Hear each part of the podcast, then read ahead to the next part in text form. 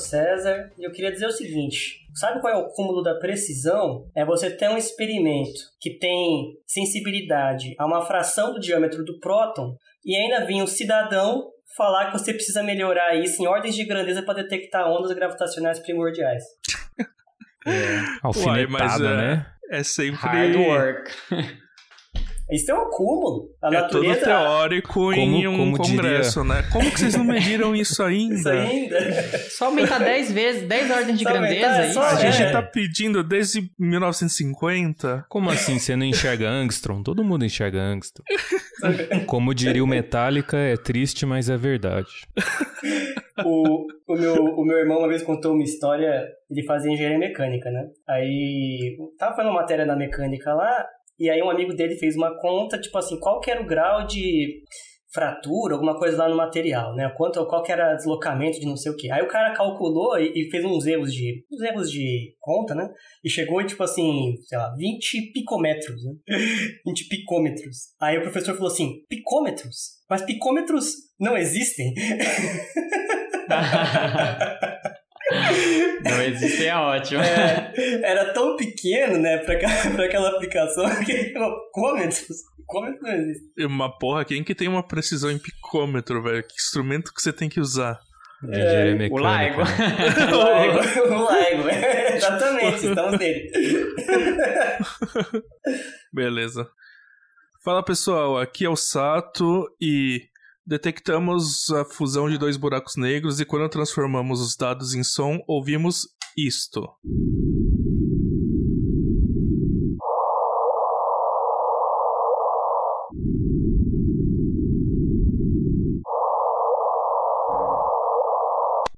Darth Vader? Uma porra. Cara, que, que, que aconteceu? Isso.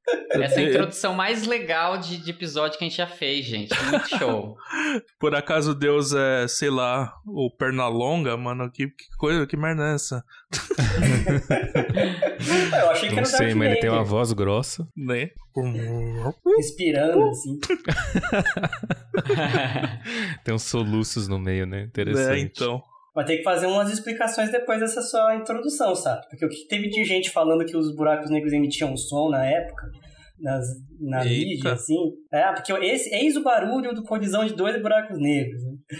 E não é bem assim. É, gente, lembra, som não se propaga no espaço, não tem ar lá. O que, que vai vibrar? Porque som é a onda de pressão de ar. Se não tem ar, não tem som. E aí, galera, aqui é o Felipe.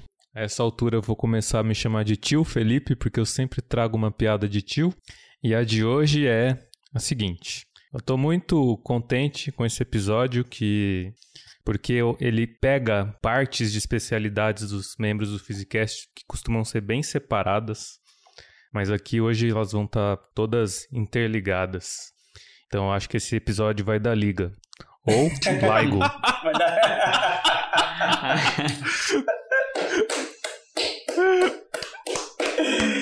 Obrigado, boa, obrigado. A obra de um gênio. Ficou muito boa, viu?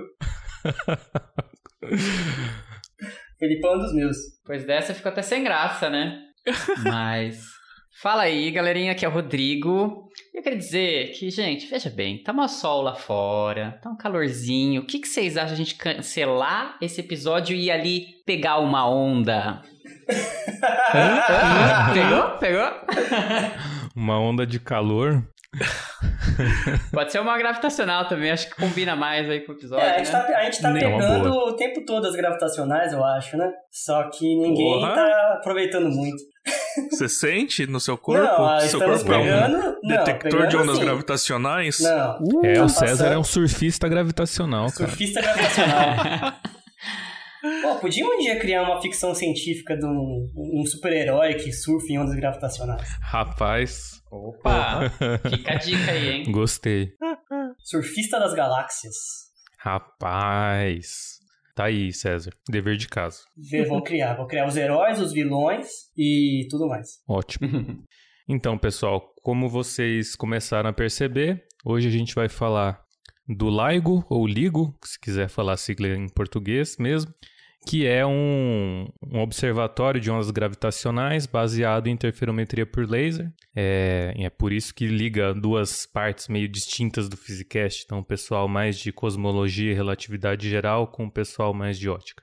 É, e a gente vai entrar então um pouco nos detalhes do que são as ondas, como que elas são detectadas, por que, que o LIGO é importante, etc.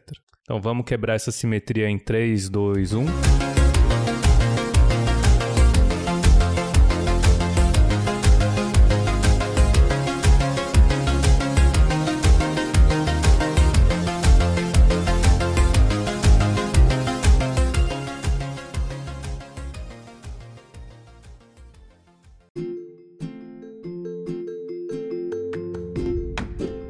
E aqui é uma boa hora para falar dos nossos patrocinadores. Este episódio teve apoio financeiro do Instituto Princípia. Criado em 2017 e mantido pela Fundação Instituto de Física Teórica, o centro tem por objetivo a produção e difusão de ciência, além de conectar a ciência à sociedade. O Instituto Princípio promove diversos eventos de divulgação científica que podem ser de interesse dos nossos ouvintes, como o YouScience, um projeto que mostra diferentes atuações dos cientistas brasileiros e como você pode se tornar pesquisador nesta área. Para mais informações, acesse www.institutoprincipia.org. Princípia, onde a ciência expande o mundo.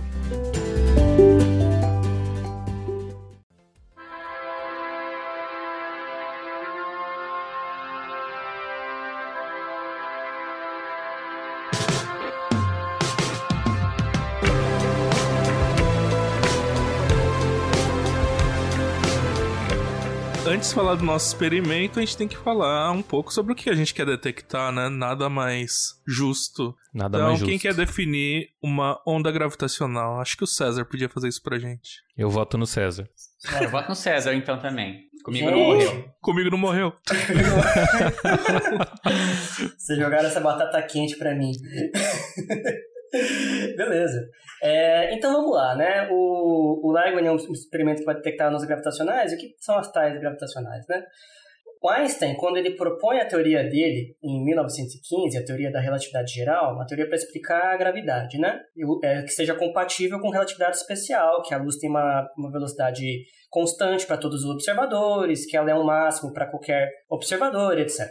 É, ele chega em certas soluções, eu não me lembro se foi em 16 ou, ou 17, eu não lembro qual foi a época, foi pouco depois, ele chega em soluções ondulatórias para essa teoria. Então, primeiro, o que que estaria acontecendo na teoria da, da relatividade geral? A gente já falou isso no nosso episódio de relatividade geral, né? Ele diz que gravidade, assim, o corpos com massa ou energia, eles deformam o espaço-tempo. E a analogia que é muito usada, embora imprecisa, é se você botar uma bola numa cama elástica, por exemplo, a cama elástica ela fica deformada pela bola, e se você jogar, por exemplo, uma bola de gude é, ali, ela vai começar a seguir uma trajetória circular ao redor da, da bola central, pelo menos por pouco tempo, é, por, não porque ela está sendo atraída pela, pelo objeto central, mas porque ela está seguindo uma, uma curvatura deformada daquela cama elástica. Né? Então ele segue a curvatura do lugar onde ela está. E essa era a explicação do Einstein para as órbitas dos planetas. Né? A gravidade seria uma deformação do espaço-tempo, e os planetas são atraídos para o Sol, né? andam ao redor do Sol, e qualquer objeto é, em órbitas gravitacionais, não porque está sendo atraído pelo outro corpo, mas porque ele segue uma, uma curvatura do espaço-tempo. Espaço-tempo nessa teoria se assemelha a uma espécie de tecido. Então, tal como isso acontece, você pode pensar na, na cama elástica se você desse uns petelecozinhos nela. Ou se você pega essa bola e tira abruptamente. Se você tira essa bola abruptamente da cama elástica, ela não volta para a posição ime- imediatamente que ela estava assim, sem estar deformada, né? Ela oscila um pouco, né? Ela sobe e desce, sobe e desce e durante um tempo até voltar. Ou se você desse uns pequenos petelecos, ou tipo um tambor, né? Você batendo ali na pontinha do dedo, naquele pagodinho legal, vai se propagando ondas naquela superfície daquele tecido, tá? A analogia com as ondas gravitacionais são, é parecida. As ondas gravitacionais são ondas, são feitos ondulatórios que surgem do espaço-tempo. É o próprio espaço-tempo que está oscilando. E essa oscilação do espaço-tempo é, é- anda através do espaço como uma onda. Então, a gente chama esse objeto de que está perturbando o espaço-tempo e andando, né? Como uma onda, de onda gravitacional. Ele é algo que também tem o estágio da luz, como as ondas eletromagnéticas, né? mas é um tipo de onda diferente. Ela não é nem uma onda mecânica, como a gente associaria, por exemplo, na superfície do tambor ali, como a gente ou da, da cama elástica, nem uma onda eletromagnética, que é luz, que a gente analisa por campos vetoriais. Ela é uma outra coisa, a gente vai falar, a gente pode falar mais para frente, que é uma onda tensorial. Ela, matematicamente, a descrição dela é totalmente diferente. Então, ela é uma perturbação do espaço-tempo que se propaga por aí. Mas, em natureza, sim, a gente pode pensar meio que uma analogia com o eletromagnetismo, né? Se você tem uma carga que está acelerada, ela vai emitir ondas eletromagnéticas, radiação.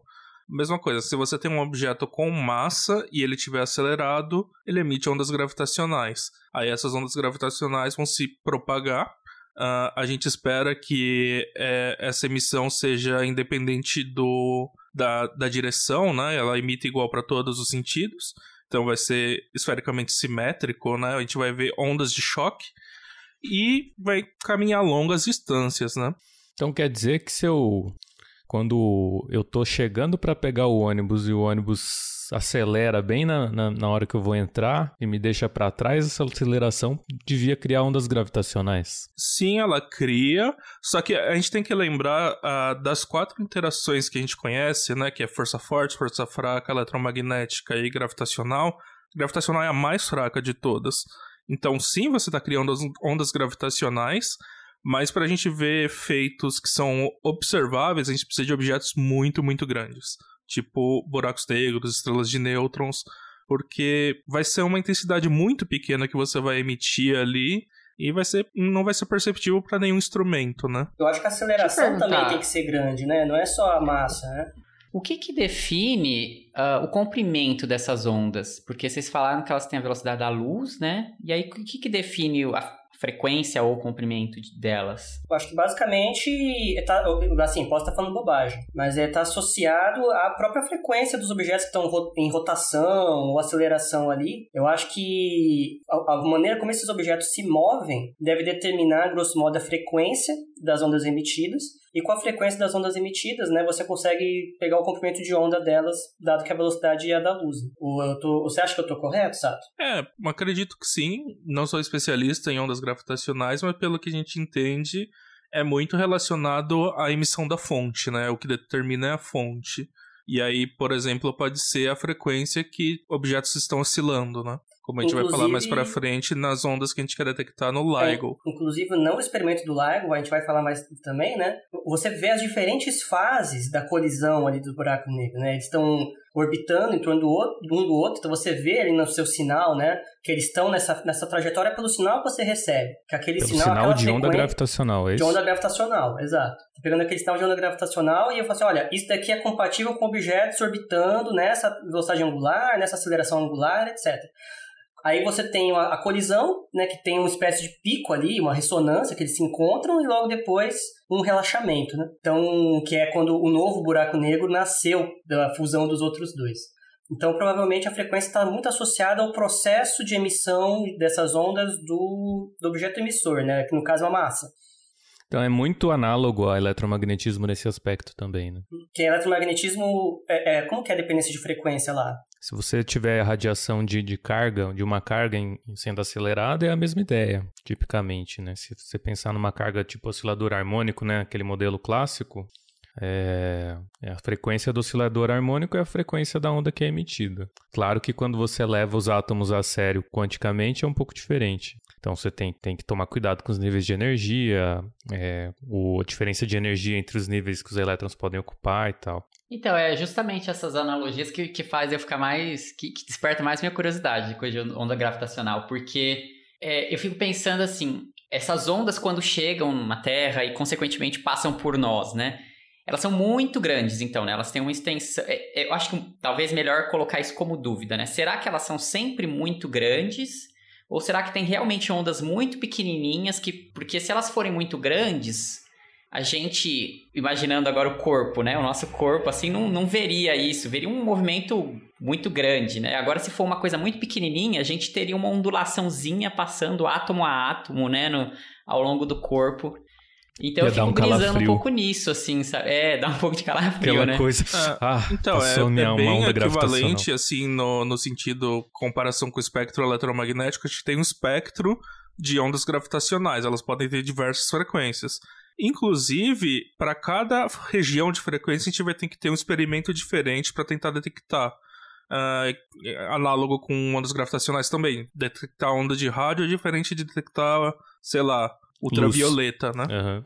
Então tem, tem essas diferenças. O, o LIGO vai procurar uma frequência específica, mas a gente tem outros experimentos que procuram em outras faixas. Por exemplo, a gente pode pensar em procurar ondas gravitacionais que, se, que foram criadas no começo do universo, as chamadas ondas gravitacionais primordiais. Mas isso a gente ainda não detectou teve um alarme falso na época que eu estava escrevendo minha, minha dissertação de mestrado, tá, tá lá, gravado na minha dissertação, mas aí depois descobriram que era erro. É, eu tenho curiosidade disso, né? Assim, mesmo dentro da teoria ainda, esquece um pouco o experimento, né? Assim, dentro do que se sabe de teoria, será que teriam ondas gravitacionais, fontes possíveis que tenham ondas de muito mais frequência, uma frequência muito mais alta? Então, assim, quais são as faixas de frequência, pelo menos que eu estou pesquisando aqui, né? Elas, elas, elas variam, né? Mas elas têm o espectro de ondas gravitacionais, está tá entre 10 a menos 16 Hz a 10 na 4 Hz. Então, é, as ondas gravitacionais, ela tem uma frequência muito menor do que a, a, maioria das ondas eletromagnéticas, por exemplo. Não, cara, 10 a menos 16 Hz, eu nem sei o que é isso. então, é muito então, se lento. É um número, se é um valor extremamente pequeno, significa que você tem um comprimento de onda extremamente grande, né? Então, você, você vai ter uh, ondas gravitacionais, né? Por exemplo, esse da ordem de 10 a menos 16, tem a ver com as ondas gravitacionais primordiais. Lá do começo do, do, do universo, logo depois do Big Bang, que é um sonho que nós consigamos detectar. Peraí, e... antes de você continuar, eu quero tentar tirar sentido desse 10 a menos 16 Hz. Isso hum. quer dizer que o período da onda é 10 a 16 segundos. Então demora 10 a 16 segundos para ela oscilar uma vez. Qual é a idade do universo em segundos? Então, essa onda é maior Eu tô procurando tamanho... isso agora. Uh, é maior. Bem, mas, mas, assim, potencialmente. Ela não terminou de oscilar maior, a primeira vez ainda, maldita. É, porque olha só, vai ser 10 na menos 16, a velocidade da luz é 10 na 8, né? Então, seria, grosso modo, é, 10 na 8, quanto? É, frequência vezes velocidade, né? Hum, 10 na 24, é isso? 10 na 24 metros? Vai ser 3 vezes 10 a 8, né? É, então 3 vezes 10 na 8 velocidade Aí vezes 10 na 16, né? Ah, então, na verdade a, não. É ó, 10 dá... a menos 16, frequência. 16 você passa pro outro lado, né? Dividindo. Ah, ah você tá pensando eu, no, no comprimento de onda. É de onda eu converti exatamente. aqui 10 a 16 segundos, dá 317 milhões de anos. Então, é menor ainda que a idade do universo em grandeza. Dá pra ter ela ter oscilado umas 100 vezes aí durante toda a história do universo. Não, mas a, a, minha dúvida é relativa ao tamanho do comprimento de onda dela, né? Não, é gigantesco. Onda, daria 10 a 24 metros, né? É, é, anos e anos-luz, assim, bilhões de anos-luz.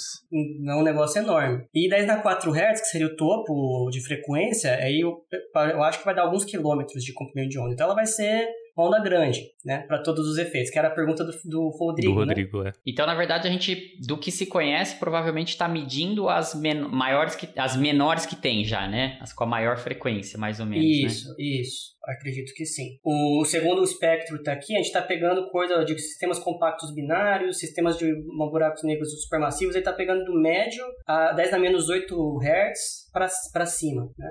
Então, é, assim, é, talvez a gente esteja pegando alguma faixa. Esses menores que tem ainda não vai ser o LIGO que vai detectar, são outros experimentos que são experimentos de barra de ressonância. Que aí eles vão tentar fazer algum metal entrar em ressonância, tem toda uma blindagem lá. E tem vários experimentos desses, inclusive tem um aqui no Brasil, que é o Mario Chamber, que está tentando detectar ondas nessa faixa. Mas ainda... No INPE, né? Isso. É no INPE que ele tá ou na USP? É no INPE, eu acho. Bem, é, foi, eu acho que quem criou foi a USP, né? Mas eu acho que era um projeto junto com o INPE, não tenho certeza. Mas enquanto o Sato vê isso, é, é interessante pensar, né? Que você tem então uma espectroscopia de, de ondas gravitacionais e, a, e você já imagina qual vai ser o tipo de processo físico que está gerando aquele tipo de onda gravitacional tal como nós podemos associar né, certas faixas de frequência do espectro a certos processos físicos, a certas transições energéticas dos átomos, etc. A gente conhece bem o eletromagnetismo, né? Então, podemos pensar em algo análogo para ondas gravitacionais, né? Ah, um sistema binário de buracos negros com essas massas. A gente espera que seja mais ou menos nessa faixa de frequência, com essa amplitude, etc. E, É, é, é e confirmando só o que vocês falaram, é isso mesmo. Ele tá no INPE, foi uma parceria do INPE com o Instituto de Física da USP. Perfeito. E o Mário Schoenberg ele é interessante, é um pouco diferente do LIGO, né? O, o Mário Schoenberg ele é onidire, omnidirecional. Né? Ele é sensível a ondas vindas de qualquer direção. O LIGO, por, seu, por sua vez, ele não é sensível a ondas vindas de algumas direções particulares.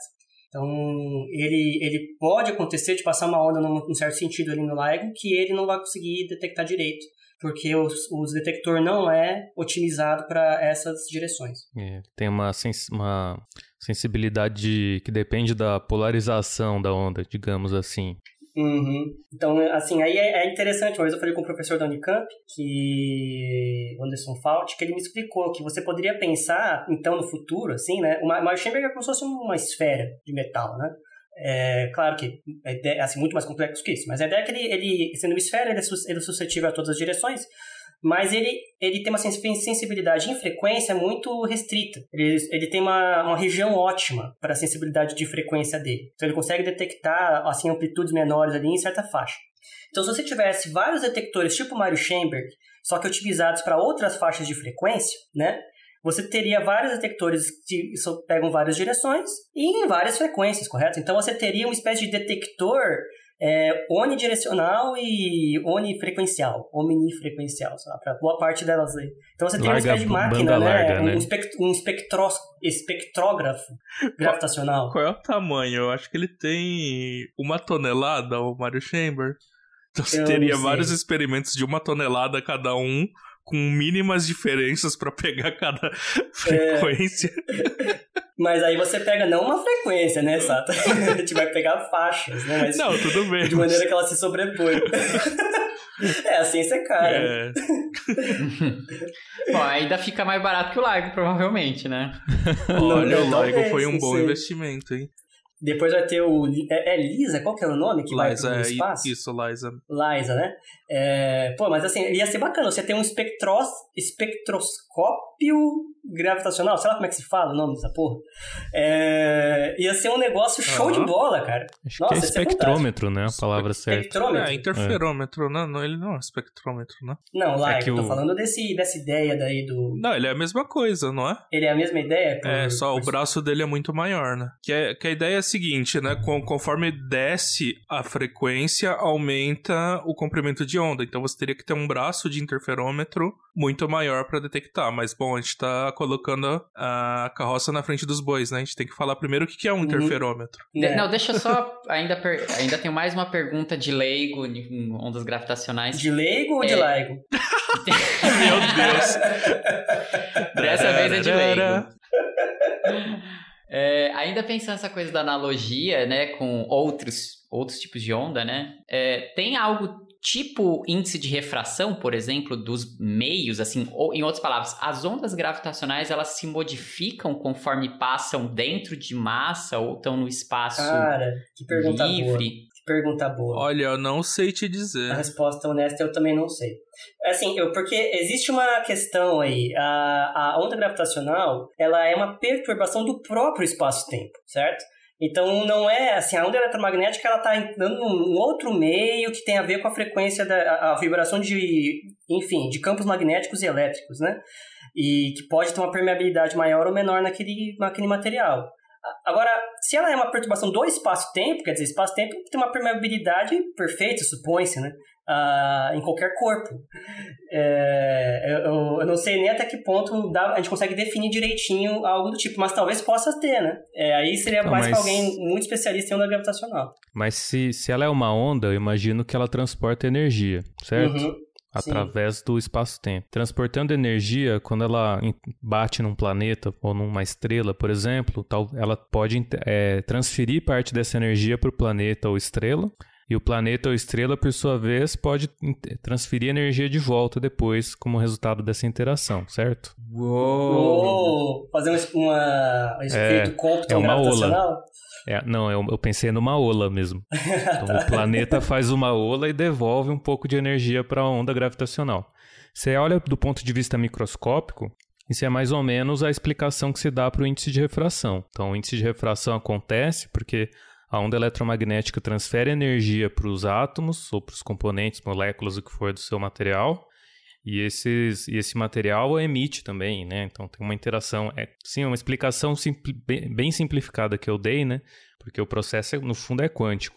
Mas tem esse, esse jogo de, de transferência de energia aí, de certa forma, tendo é um papel possível, importante no índice de refração eletromagnético. Então, então sei. talvez dá pra gente pensar, então assim, não o espaço em si, como contendo índice de refração, mas talvez cada galáxia, por exemplo, tendo um índice de refração diferente para as ondas gravitacionais, né? Dependendo da densidade de estrelas, como elas estão distribuídas. Não, e eu né? tava pensando até numa, até numa coisa assim mais bobinha, né? Se você pega, por exemplo, ondas em cordas, né? Se você varia a densidade da corda ali, aquela onda ela pode é, propagar de maneira diferente, certo? Ela pode inclusive rebater e tal.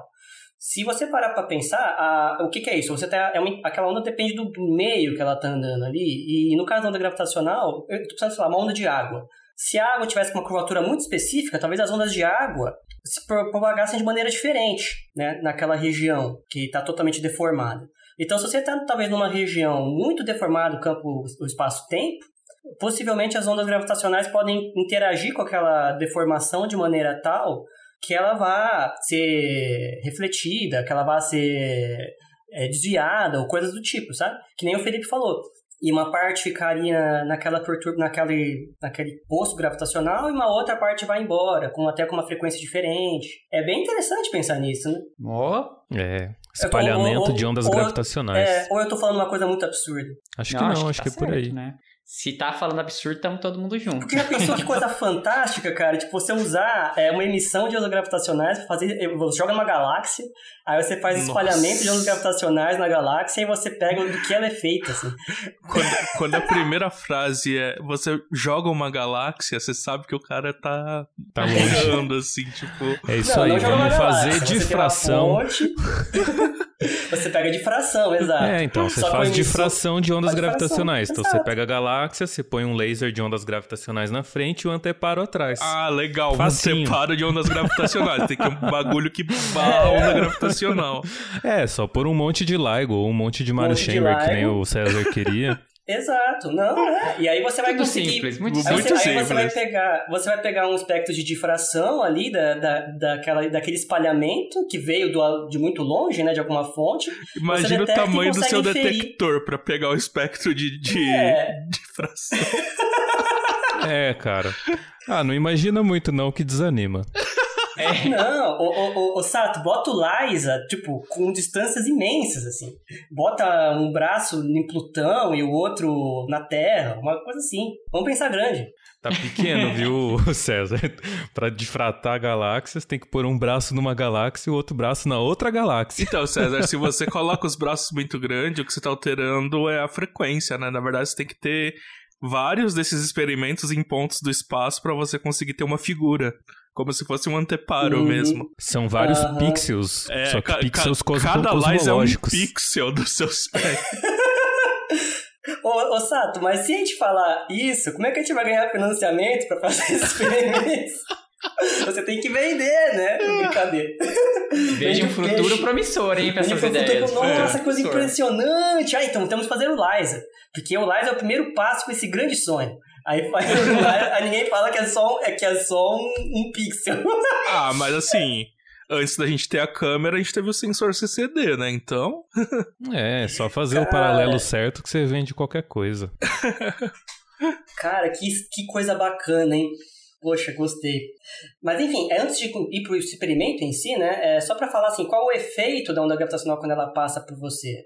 Um efeito que, que o detector vai pegar, o Felipe vai explicar bem como ele faz isso, é, ele, ele literalmente deforma o espaço. O espaço e o tempo, né? Mas, mas ali no caso do detetor está tá interessado no espaço. Então o tamanho dos braços do detetor muda por causa da passagem na onda gravitacional. Ele, ele muda, ele, ele contrai de um lado e expande do outro. Então ele fica mais assim, achatado, vamos dizer assim, de uma certa maneira. Então a onda ao passar, não é que ela está amassando o detetor, ela está amassando o espaço-tempo e o detector está lá. E, e, é isso que ele detecta. Ele detecta pequenas variações no tamanho do braço, variações essas geradas pela passagem, suposta passagem de onda gravitacional, que você consegue garantir que é por vários, vários mecanismos secundários ali e por previsão teórica. Né? É, aliás, é uma Agora... coisa interessante de falar, né, na relatividade geral. Uh, a gente não pode usar uma régua para medir o tamanho do espaço-tempo, porque se o espaço-tempo deforma, a régua deforma junto. Então, a maneira que a gente tem de medir é, distâncias em espaço é jogar um feixe de luz e ver quanto tempo ele demora para atravessar uma certa distância. Aí, assim, a gente define a distância. Se o tempo muda para ele atravessar é, entre esses dois pontos, então a distância entre os dois pontos mudou. Porque senão, se a, gente, se a gente pega uma régua graduada, nem que seja uma régua mágica aí que é graduada em angstrom, cara, ela vai deformar junto. E aí as marcações deformam junto. E aí o que, que você faz?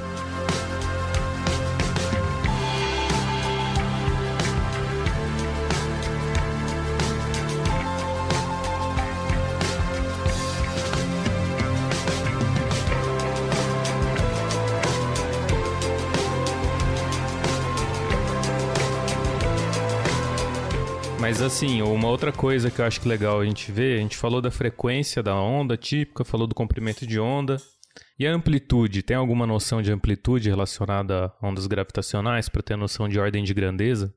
Acredito que sim. É... Mas assim, primeiro tem a questão. Eu, eu, eu imagino que você está tratando essas ondas como ondas assim clássicas, né? De que a energia está associada à amplitude e não associada à frequência. É, você, é, é assim que é tratada a onda gravitacional, a energia? Porque a onda eletromagnética clássica, a energia está associada ao quadrado da amplitude, né?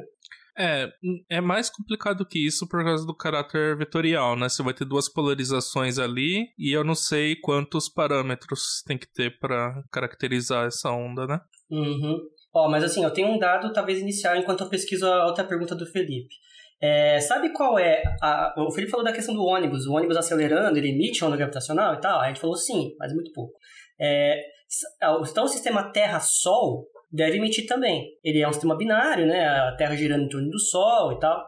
Aí a pergunta que eu faço para vocês: qual é a potência emitida pelo sistema Terra-Sol é, em ondas gravitacionais? Eu vou chutar... tem que chutar um número, porque o é, vai ser completamente aleatório. Vai ser bem desprezível, senão o sistema solar teria mudando de massa. É, 10 a menos 18 watts. Ainda parece muito, na real. É, 10 a menos 32 watts, sei lá. tá, não chega a tanto, não. É, emite 200 joules, 200 watts. Oh, 200 watts. 200 joules por segundo. 200 watts? 200 watts. Nossa, Nossa, mas isso é então muito me pouco. parece bastante. Ô, louco, mas é...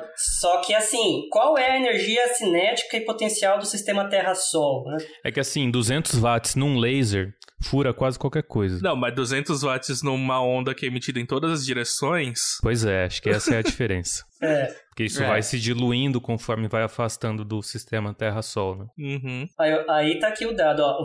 A energia potencial do sistema Terra-Sol e cinética é de 10 a 36 joules. Então, se você for pegar essa taxa de perda de energia, né, 200 watts, 200 joules por segundo para o sistema Terra-Sol, a cada ano que passa, a, a energia é suficiente para a Terra perder 10 a menos 13 centímetros da, seu, da sua distância, né? 10 a menos 13 centímetros. De raio. Então, assim, é irrisório, né? Mas existe. Cara, isso é, irrisório, isso é o 10 existe. a menos 13 centímetros é tipo o raio do elétron. Né? Então, ou, ou viajei, é... acho que é um pouco mais que o raio do elétron. E aí, quando você vai olhar, né, qual é a expressão que depende das, da, da, da, da, potência emitida, né? Ele depende de um, uma combinação, na verdade, de massas, produto das massas ao quadrado, é, vezes uma soma de massas do, dos membros envolvidos. Então, se você está tendo 200 joules, 200 watts com a Terra e o Sol, imagina qual é o quanto vai ser emitido, por exemplo, um ônibus acelerando, sei lá, um carro ao redor ali. Vai ser, irrisório, né? Incrivelmente pequeno. E o problema é, esses objetos que estão emitindo estão muito longe da gente. Se a gente pensar a analogia, de novo, com alguma coisa que está emitindo em todas as direções, né? Uh, a potência que a gente vai. a intensidade que a gente vai detectar cai com R quadrado. Então, você consegue imaginar o quão pouco chega pra gente. Para a gente ter um exemplo, Uh, a primeira, o primeiro par de buracos negros que a gente detectou é, liberou três massas solares de energia em ondas gravitacionais. E aí a gente detectou aqui uma vibraçãozinha ali que mexeu o quê? Qual que era o tamanho? 10 a menos é 1 sobre 10 mil do raio do próton, né? É, tipo da isso. ordem disso. É nada. É 10 a menos 18 metros. Então, 10 a menos 18 metros, é, não consigo nem imaginar esse tamanho. Então, tudo aqui é para falar que as ondas gravitacionais, elas são muito difíceis de detectar, né? Elas, elas devem ser assim, uma fração muito pequena da energia na maior parte dos sistemas. Só em sistemas extremamente catastróficos que envolvem estrelas de nêutron em órbita uma da outra, buracos negros, coisas assim, que você imagina que vai ter uma emissão considerável de ondas gravitacionais que você consiga detectar o, esse sinal. O Mas era aí que é eu queria chegar. Demais, né? Era aí que eu queria chegar. Quando o negócio é parrudo, dá 10 a menos 18 metros de, de um conceito de amplitude da onda que você pode pensar. E a amplitude, nesse caso, seria o quanto a distância entre dois pontos varia, mais ou menos, né? Então, nesse caso em particular, é o, em cerca de que, 4 quilômetros, na verdade, efetivamente são mais, mas em alguns quilômetros varia 10 a menos 18 metros. Então, esse é o tamanho do desafio. Você tem que fazer uma medida que olha para um negócio de quilômetros e consegue separar 10 a menos 21 né, quilômetros, passando de metro para quilômetro, consegue distinguir uma vibração que é 10 a menos 21 do, desse tamanho todo. Essa que é a amplitude, certo, Felipe? Que é, não sei se é ampli... né? É, não sei se dá para chamar de amplitude, mas é o mais próximo que a gente consegue chegar. É, deve estar associada à amplitude da onda nesse essa, nível, é. essa deformação, né? Então imagina-se que é um negócio assim minúsculo, mas como o Felipão falou, os experimentais estão aqui para nos salvar. Imagina você ter uma precisão dessa no laser, né? Porque a gente tem que manter um laser de 4 km aí e qualquer vibraçãozinha dessa vai ser um sinal maior do que o sinal da onda gravitacional, né? É, Nossa. não, mas isso, isso é o segundo problema. o seu é só o segundo problema. Ah. Suponha ah. que você tem um laser ideal, estável, estável, tão estável quanto se queira. É, e o que, que você faz com esse laser para medir o raio da onda, né? E aí que entra o, conceito de interferômetro. E eu acho que um, um, jeito legal de explicar o que é o interferômetro, especificamente o interferômetro de Michelson, que é mais ou menos o tipo de interferômetro que se usa nesse experimento, é o seguinte.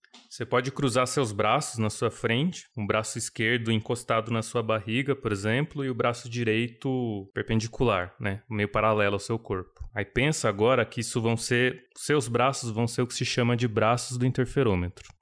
Agora imagina que no seu cotovelo esquerdo está saindo um laser e esse laser, quando ele passa pelo cruzamento dos seus dois braços, um pedaço vai passa reto e continua para sua mão, o outro pedaço faz uma curva ou é refletido, né, parcialmente refletido e vai para sua mão direita. Só que no final das suas mãos tem um espelho em cada uma. Então quando o laser bate no espelho, a, a luz do laser bate no espelho, ela é refletida, volta por esse mesmo caminho. E aí, a, a luz que estava voltando da mão esquerda pode ser refletida de novo nesse cruzamento e ir para o seu cotovelo direito agora. E a luz que está vindo da sua mão direita pode passar reto. E aí, esses dois feixes que foram separados no início, você recombinou eles e agora eles estão interferindo, porque eles são ondas. Então, se você bota um, um, detetor depois, depois deles, né? O detetor ficaria no seu cotovelo direito. Esse detetor vai enxergar justamente o resultado da interferência. Então, se a interferência for construtiva, ele vai enxergar uma super amplitude. Se for destrutiva, ele vai enxergar luz nenhuma. E, e todos os casos intermediários, ele vai enxergar uma amplitude entre as duas coisas. Felipe, e... você pode explicar melhor depois como faz essa coisa com o braço aí para montar? Porque eu tentei e ficou estranho. É, eu me senti. Eu achei que eu ia dançar aquelas músicas de sofrência, tá ligado? tava, então tava no caminho certo. Pega. É só o antebraço. O antebraço. Cola o braço no corpo, braço esquerdo. Agora levanta só o antebraço e o cotovelo continua colado no corpo. Você vai ficar parecendo o Horácio ou o Tiranossauro Rex. do lado esquerdo.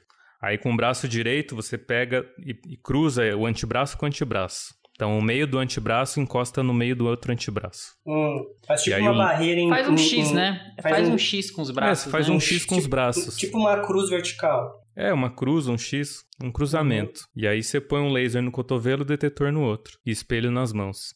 E aí é. você sai dançando. Castanhola, o que for.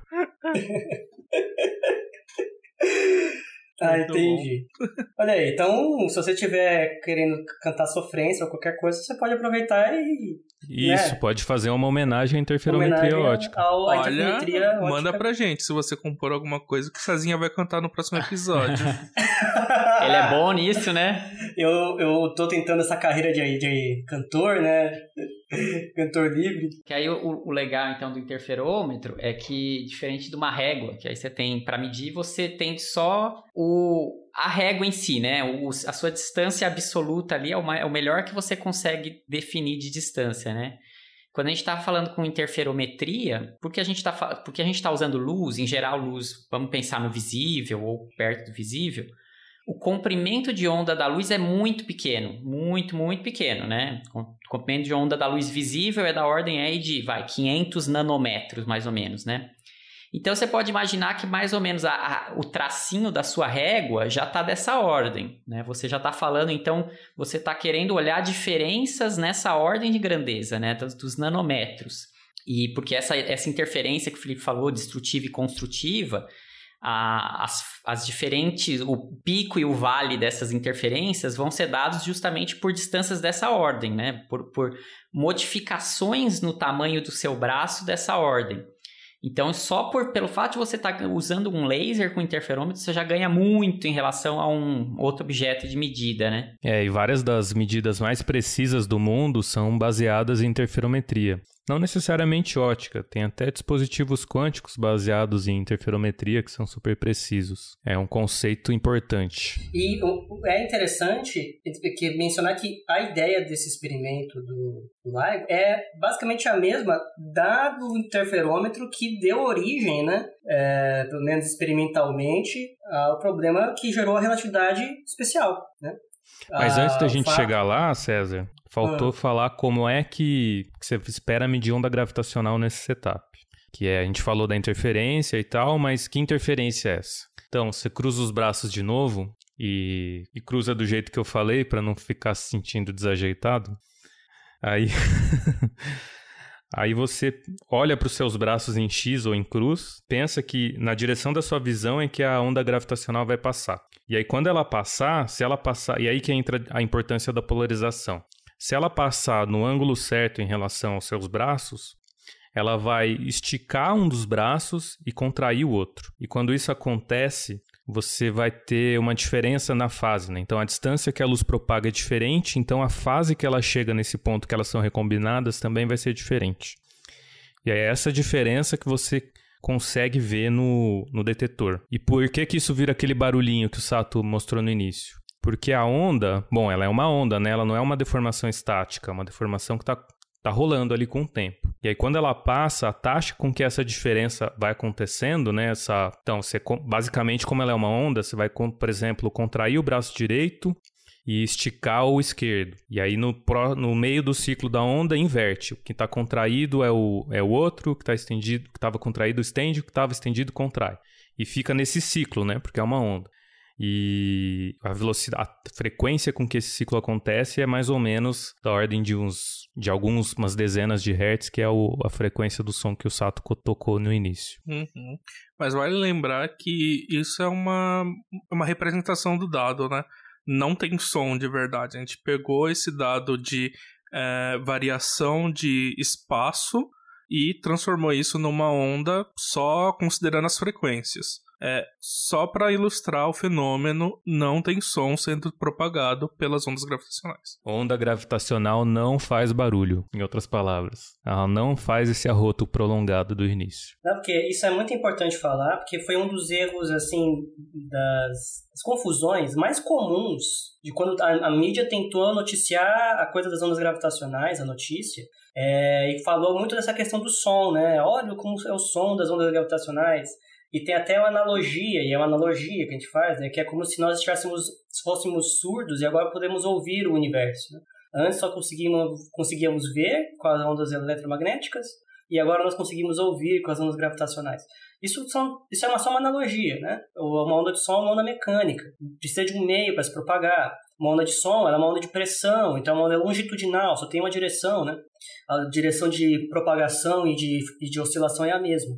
No caso da onda gravitacional, ela é uma onda tensorial do espaço-tempo. Então, ela não é um meio exatamente eh, material, ela é o próprio meio que está oscilando ali. Então, não, não confundir com essa questão de som, que aí é bonitinho, é legal, mas ele é só uma curiosidade, que não é assim que a, que a onda gravitacional é, é percebida. É só uma forma de apresentar o dado, né? Nada mais. Eu, eu, fico imaginando, a gente podia ficar convertendo o som do LIGO on the fly, assim, pra som, e um cara ouvindo, assim, esperando o, o dado chegar. Opa, acho que foi uma onda, hein? Aí fala, não, é você que arrotou. Uma coisa assim. É, meu estômago não tá legal. Comi oh, muita pimenta no almoço. Agora? Podia pegar várias ondas gravitacionais, aqui já, já pegaram várias, né? Depois que foi detectada a primeira. Pega o sinal de várias, vê o, o som, entre aspas, de todas elas e faz um remix. E aí você faz um, um som gravitacional, um som né, da, dessa onda aí. Um batidão gravitacional. É, música eletrônica gravitacional gravitacional. Não, eletrônica que está associada ao eletromagnetismo, não. Não, não pode ser eletrônica, não. Porque aí é eletromagnetismo. Mas você vai samplear o negócio como? Vai samplear com, com, com gravidade? Não, não, com a massa do, da Terra? Não, você pode... Você não, tem que usar um computador em algum lugar para fazer isso. Não, não. Eu digo... Não, não é uma música eletrônica. É tipo batidão eletrônico. Você tem que ter, assim sabe, a filosofia daquela música gravitacional não pode estar associada a uma música eletrônica que é de eletromagnetismo. Você é do tim gravitacional agora. Então vai ser tipo uma música de viola, vai ser, sabe, uma uma coisa mais uma raiz. moda de viola. É. Uma moda de viola. Tá bom. Mas, sim, eu vou fingir que não fiquei ofendido com esse comentário. que o, o músico amador dentro de mim não ficou ofendido com esse comentário. Ai. Não, Felipe, eu, eu tô tentando ser consistente aqui com, o nosso, com a nossa música, o nosso show. Show do Physicast. Olha, uh, agora eu tenho uma dúvida, né? Vocês falaram que uh, a ordem das distâncias ali que você vai detectar é relacionada ao comprimento de onda, né? Pois uh, é, nisso qual, que eu ia falar também. Qual é o comprimento de onda ali do laser do LIGO? Porque eu sei que a deformação lá da onda gravitacional é da ordem de 10 a menos 18 metros. Isso daí é, então, é... então não, não acabou. É por isso que não acabou a história. Porque mesmo com o melhor laser do mundo, se você tiver esse interferômetro só, você ainda não mede nada. Porque o, o laser vai ser, quando muito pouco, ainda da ordem de 100 nanômetros de comprimento de onda. Acho que o LIGO deve estar tá por aí, deve estar tá no ultravioleta, se não me engano. Tem que confirmar esse dado. É, mas, mas tipicamente ainda é um problema, né? Então, se, se eu, não respondi, eu não respondi o final da história, eu só comecei. Porque agora o próximo ponto é como é que você consegue ficar mais sensível que o comprimento de onda da luz que você está usando para chegar nos 10 a menos 18. Porque agora a gente está em 100 nanômetros, 100 nanômetros dá 10 a menos falar. 7, né? É, na verdade, o LIGO usa um laser no, no, infra, no ultra... No, oh, usa no infravermelho, é 1064 nanômetros. Pronto. que são aí e a razão de escolher esse laser deve ser porque os vários equipamentos comerciais disponíveis que dão estabilidade e outras vantagens, né, outros controles para esse laser funcionar da forma que precisa. Então nessa região também do espectro, que é uma região importante historicamente para telecomunicações. Tá, mas então mil nanômetros é 10 a menos 6 metros. 10 a menos 6. Então ainda tem um longo caminho para chegar. E como se faz esse longo caminho? Então, tem, tem dois. Então, acho que tem dois é, aspectos principais para chegar lá. Como é que eu pego o um negócio que mede 10 a menos 6 e faço medir 10 a menos 18? Então, tem dois conceitos principais. Um é o braço tem que ser muito grande e o que talvez seja mais importante, a potência do laser circulando na cavidade também tem que ser muito grande. Por quê? Porque quando você faz essa medida de interferência, você chama, né, o quando você está, por exemplo, mexendo continuamente o tamanho de um dos braços, e você olha para o detector, você vai ver, o braço vai, vai permitir interferência construtiva, você continua aumentando, começa a ter interferência destrutiva, até que é destrutiva total, aí você continua aumentando, volta para construtiva, e cada vez que você passa por um desses picos de interferência construtiva ou destrutiva, você chama isso de franja. E aí você tem o conceito do contraste da franja, que nada mais é que uma, uma medida do quão bem você consegue distinguir o topo da franja para o mínimo dela. E isso depende não só do, do laser que você está usando, quão bem é a interferência, mas depende de aspectos mais de instrumentação, de quão bom seu detetor é em distinguir escuro de claro, é, várias outras coisas. E uma coisa muito bem, um aspecto muito bem conhecido disso é que se você aumenta bastante a potência, você aumenta esse contraste né, entre as franjas. É, e aí, esse é um dos, uma das formas de melhorar esse sinal. E aí, em vez de você só conseguir distinguir entre claro e escuro, quando a potência está muito alta, você tem uma curva com uma inclinação bem, bem grande entre o mínimo e o máximo de cada franja. E aí, como essa inclinação é grande, você consegue pegar com precisão pontos ao longo da curva e não só nos topos. Então, isso é para dar uma ideia, assim, né, geral de não é o único mecanismo que a potência ajuda, mas é dar uma ideia geral de como que ela ajuda. E, o Felipe, é, mas então assim, a princípio, se você pegasse um laser com frequências maiores, né, e, e comprimentos de onda men menores, você deveria ter mais precisão, correto? Sim, mas. É, não seria o caso. Você falou que tem uma questão de, de auxílio técnico, de que é um laser já conhecido e tal, mas em nome da precisão, dado que você quer. Enfim, as coisas que você vai detectar são minúsculas, né? Não seria o caso de pegar frequências maiores? E, e já, já pegando outra pergunta, é, se, acontece, se acontecesse essa escolha, se haveria uma melhora de precisão para futuras evoluções do LiDAR? Então, não é o caso pelo seguinte. Como é que se alcança essa potência alta dentro do interferômetro? Não é, não é uma potência que sai direto do laser. Para você ter noção, a potência que sai do laser é de 40 watts só. Enquanto que a potência que, tá que eles precisam né, para ter uma. uma, uma para conseguir detectar onda de fato é de 750 quilowatts.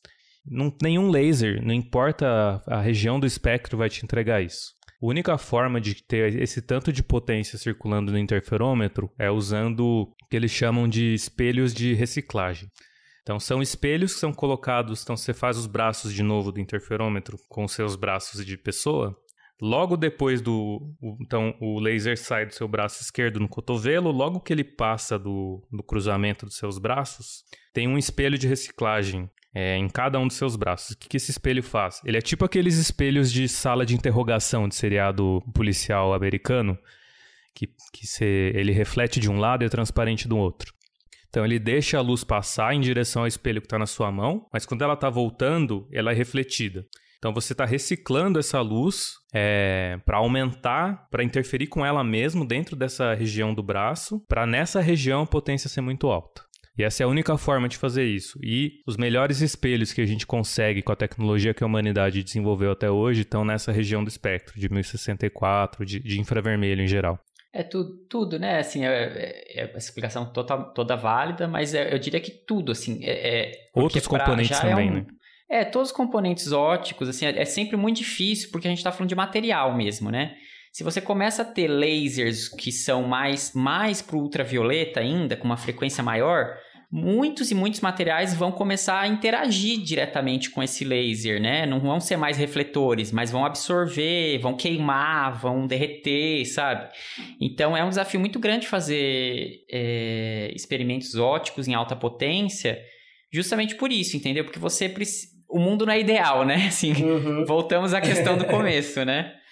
É muito fácil você desenhar um espelhozinho no seu diagrama teórico lá, né? Mas quando você vai fazer o experimento, você precisa de um, de um laser que não. de um espelho que não derreta, né? Assim, eu acho que é uma, uma questão fundamental aí, né?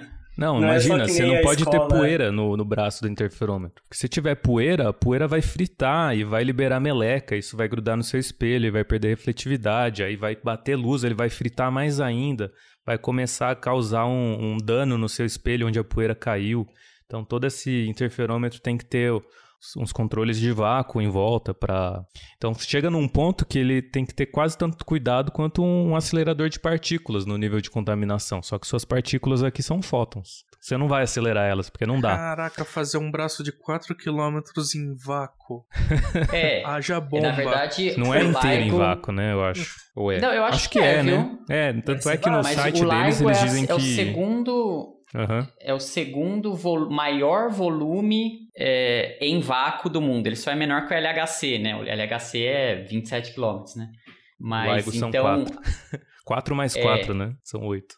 Então ele tem, assim, é, é o, o, suficiente. Cadê, ó? São cerca de 10 mil metros cúbicos em vácuo lá dentro. Então, bom, é muita coisa, né? Um metro cúbico é uma caixa d'água de mil litros, né? Então são 10 mil caixas d'água de mil litros é, em vácuo ultra. Não é nem vácuozinho, né? É um vácuozão. É um vácuozão. Nossa. Quanto tempo aí, será que demora para fazer esse vácuo? Exatamente isso que eu ia falar. Eu tô com isso aberto aqui. Demorou 40 dias para eles conseguirem atingir esse vácuo. Assim, okay. ligou a bomba. Aí, 40 dias de férias pra galera. Daqui 40 dias a gente liga o laser, galera. Pior que não é férias, é. né? Porque você tem que ficar conferindo. Porque se algum estágio falha, geralmente é tudo automatizado, mas se algum estágio falha, você pode danificar partes do equipamento. Porque esses sistemas de vácuo, eles funcionam em estágios. Então você tem uma bomba meio grossa que começa a puxar, começa a puxar o ar lá de dentro. Aí depois essa bomba dá lugar para uma bomba mais fina e assim por diante. E se você deixa a meleca de uma bomba grossa aí para bomba fina para algum pau, você, cara, você fica meses limpando aquilo e É, já era estraga. Refazendo o instrumento. Eu trabalhava com o trauto vácuo na minha iniciação. Eu já achava um absurdo demorar uma tarde pra gente fazer o trauto vácuo na nossa câmerazinha. 40 dias é porra. É experimento de gente grande, né? É, você não pode errar nada, né? Porque se você tiver que entrar ali para fazer uma manutenção. Pois você é, quer 40 morrer. dia perdido, né? É. E custa, e cada para, dia parado é uma grana enorme também, né? É, e aí você imagina o resto dos componentes, né? Porque não é normal em telecom você usar 750 kW em nada. Ou mesmo laser é, médico, que, que é feito para furar, às vezes, né? Laser de cirurgia de olho potência é baixíssima. Mesmo 40 watts, um laser de 40 watts é considerado um laser muito potente, tipicamente. E para eles é 40 watts é porque é o que deu, sim. Pena que não dá para ser mais, né? E aí todos os componentes têm que aguentar toda essa potência, os espelhos têm que ser, os espelhos têm que mandar fazer. E aí vai mais, tem outros ruídos que você quer eliminar. Então, por exemplo, ruído sísmico de vibrações que vêm de camadas geológicas profundas da Terra e sobem, podem atrapalhar a sua detecção, porque eles têm essa frequência de alguns poucos hertz também. Então você tem que se livrar deles. Como que você faz para se livrar de ruído sísmico? Tem duas formas. Uma, você tem que fazer um espelho pesado pra cacete. Porque se o espelho aqui é pesado pra cacete, o ruído chega e o espelho vibra muito pouco. Isso que é o que chama de isolamento passivo. Então, é só, só pelas características do espelho e a montagem dele também, né? A forma, a, o ambiente em que ele está, né? Onde ele está. É, geralmente esse laser é suspenso, esse espelho é é suspenso. É suspenso? É, né, Rodrigo? Isso, é. é ele é suspenso, só que ele tem toda uma montagem em volta para essa suspensão ser estável e tal. Rapaz, eu fico cansado só de pensar no trampo que isso deve é, ser. É, um experimento de. Fico feliz que eu virei assim, teórico. Para chegar. Para chegar na física mesmo, tem muita engenharia. Essa, essa é a verdade, assim, né? Tem muita, muita engenharia. Eles têm é, uma coisa, uma área que avançou, que, que o LIGO produziu muitas contribuições que não tem nada a ver com ondas gravitacionais, é questão de produção de materiais que, que dissipam temperatura bem. Justamente por isso, né? Por ser uma potência tão alta, eles precisaram fazer uma pesquisa muito grande para é, cobrimento. Assim, uma vez que eles fazem o espelho, eles cobrem isso com uma camada bem fininha de filme fino. É um negócio que chama filme fino. Eu não tenho certeza do material que eles usam. Mas é. Pensa que é um polímero. Eu acho que é um polímero. E eles fazem isso justamente para o calor não acumular num ponto único, porque mesmo sendo um, um, um, um, espelho que em princípio aguenta bastante, ele é muito grande e tal, pode ser, né? Pode ser que comece a derreter. Então eles têm essa área de recobrimento de, de filme fino foi tipo super. várias contribuições a partir do LIGO, sabe? É que eu tenho uma pergunta. Na verdade, é uma, é, é uma confirmação, sei lá, uma pergunta é, daqueles espelhos de reaproveitamento que você tinha falado, né? Que você falou a respeito do espelho de reaproveitamento, que tem até um nome, né? Um, um espelho de não sei o quê, uma homenagem a alguém, que você não, falou a, que ele é usado para aumentar. Fabri Perrot, talvez você tá pensando. É, mas aí não é o espelho. Mas aí não é o espelho, é a cavidade, né? Então, quando você põe dois espelhos um de frente para o outro, você chama isso de cavidade ótica. Qualquer geometria que aprisiona a luz de alguma forma é uma cavidade ótica. Ah, e essa então de dois o... espelhos, um de frente por outro, é chamada de cavidade de Fabry-Perot, em homenagem aos caras que começaram a estudar Perfeito. Então são esses dois espelhos. Aquele que é o, o, o de filme de Hollywood, de, de de delegacia. De polícia. Uhum. É, e o, e o final, que é o que só reflete e, e só tem um lado para ele chegar, né? É, a minha, a, uma coisa que eu tinha ouvido falar também era o seguinte, que essa cavidade de Fabry-Perot, né? Você chamou aí parte do espelho de reaproveitamento, é, ela é usada não só para aumentar a potência, isso eu não sabia, mas para aumentar a distância percorrida pela luz porque você tem um braço de 4 km, né? Então, você gostaria de aumentar a distância percorrida ao máximo para você maximizar a sensibilidade do seu detector. Então, uma maneira que eles encontraram é de você fazer o sinal ir e voltar inúmeras vezes, e aí a distância total percorrida pelo sinal é muito maior e você potencializa o efeito. Isso é verdade? Ou é verdade. É da ordem de o caminho efetivo que a luz vê, né? Então imagina que a luz sai desse separador, né, que manda metade do feixe para cada lado do braço braço.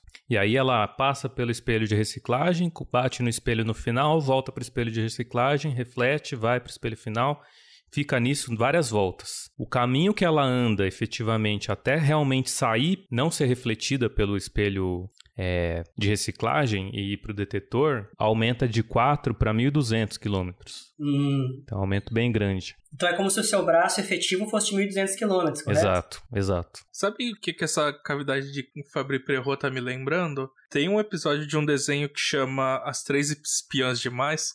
Esses episódios, esses desenhos que passavam na TV Globinho. Aí tem um episódio que uma das personagens coloca dois espelhinhos, um de frente pro outro, e tá com laser.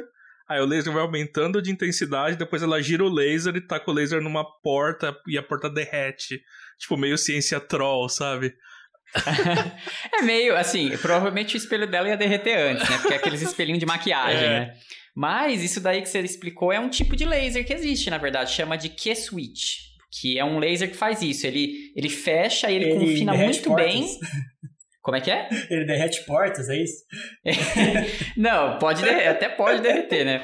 Mas são lasers que são feitos com um princípio meio que parecido com isso para aumentar bastante a potência mesmo. O que você faz então é, é, pensa como se fosse assim, você coloca o laser dentro realmente de, um, de uma dessa cavidade, assim com os dois espelhos um na frente do outro, e se acumula energia um tempo e de repente você abre uma dos, um dos lados. Aí essa energia sai toda de uma vez, né? Só que esse, esse, esse tipo de laser você não consegue potência alta contínua, né? Você consegue pulsos de alta potência, né? Então Pulso, você tem que né? fechar de é um novo e acumular potência. É, é um laser que para atingir alta potência ele fica pulsado, né? É. Então é como se ele acumulasse um monte de energia e solta de uma vez. Acumula mais um monte, solta de uma vez. Não é o caso da Fabri Perro aí que, do LIGO? Não, não é. Não. Você não. pode usar a Fabri Perro. O LIGO é bem estático, é, é tão estático quanto possível, né? Você hum, pode usar entendi. a Fabri Perot para fazer aqui o switch. Assim, é, ele tá entrando materiais... e saindo na mesma taxa, certo? É, ele fica dando milhões de voltas ali, mas o, ele sai eventualmente e o que sai é o mesmo que entra, então ele fica totalmente estático. Sim, Seria a potência, assim? sim, ele está estacionário, né? O estado do, da potência ali é estacionário. Ah, só confirmar uma coisa que eu ouvi falar, que não sei se está certo, mas falaram para mim também que o, o, o espelho é muito pesado porque a gente está numa precisão tão grande que a pressão de radiação já faz algum efeito. E se você tivesse um espelho leve, ele seria empurrado. Isso é outra coisa que eu queria entrar. Outra área que cresceu muito em, por causa do LIGO, isso já desde os anos 70, na verdade, talvez até um pouco antes, é a área de ótica não linear. Então, efeitos não lineares que acontecem com a luz. E o que, que é isso? São, são efeitos em que por exemplo, o índice de refração do material muda porque a, por causa da luz. Então, pensa assim: a luz é tão intensa, o campo elétrico da luz é tão intenso que ele deforma a nuvem eletrônica dos, dos átomos. Ele não só interage fracamente, assim, joga o elétron para um nível para o outro, ele deforma a nuvem eletrônica. Então, ele deforma os estados que os elétrons podem ocupar. Isso efetivamente muda o índice de refração, ou então permite interações como é, gerar o dobro da frequência ou vários outros fenômenos, todos esses dentro da ótica não linear. E um desses, que talvez seja o, o meu preferido, tanto o meu do Rodrigo, é o optomecânico, que é o, exatamente, exatamente isso que você falou, Sato. A luz é tão intensa que quando ela bate no espelho, ela exige uma pressão, ela exerce né, uma, uma força de pressão de radiação que não é nada desprezível. E só que o que acontece? Esse espelho, você pode pensar que ele é um oscilador harmônico. Então ele vai vibrar quando, por causa dessa luz. Então é uma luz que bate nele e ele vai vibrar. Só que quando ele vibra, ele muda a frequência de ressonância dessa cavidade de Fabry-Perot. E aí, quando você muda a frequência de ressonância, esse, essa, a, a, a, a quantidade de luz que fica presa lá dentro muda, porque você mudou a condição de ressonância, então pode ser que está um pouco menos otimizado para você prender a frequência do, do laser, então um pouco mais escapa pelo espelho. E, e aí se cria um mecanismo de feedback, que a, a luz perturba o, ou excita o espelho mecanicamente e a, e a vibração do espelho excita a luz de volta. E aí tem um monte de efeito que sai disso, e um desses efeitos é consegue ser pior que, que jogar o espelho para longe. Que é um efeito em que, por causa dessa, desse feedback, você começa a, a excitar o espelho com cada vez mais intensidade. Esse efeito não linear, esses feedbacks vão fazendo um, um, vão crescendo e o espelho vai vibrando cada vez mais com cada vez mais amplitude, com cada vez menos perda, menos dissipação desse movimento harmônico. E chega um ponto que ele entra num regime de oscilação autossustentada. Então é como se ele fosse um oscilador harmônico com dissipação zero. E, rapaz, aí ferrou se você chegar nesse ponto, porque aí o seu espelho está oscilando muito e a condição de ressonância foi para o espaço e todo o controle minucioso que você precisava ter foi para o espaço junto. Caralho. Pois é, então você tem que usar o. Você tem que. Teve todo um estudo profundo dessa área para entender como mitigar esse efeito que depois os maloqueiros, que nem eu, Rodrigo, foram lá estu para estudar como é que você aproveita esse efeito para fazer outras coisas. Exatamente.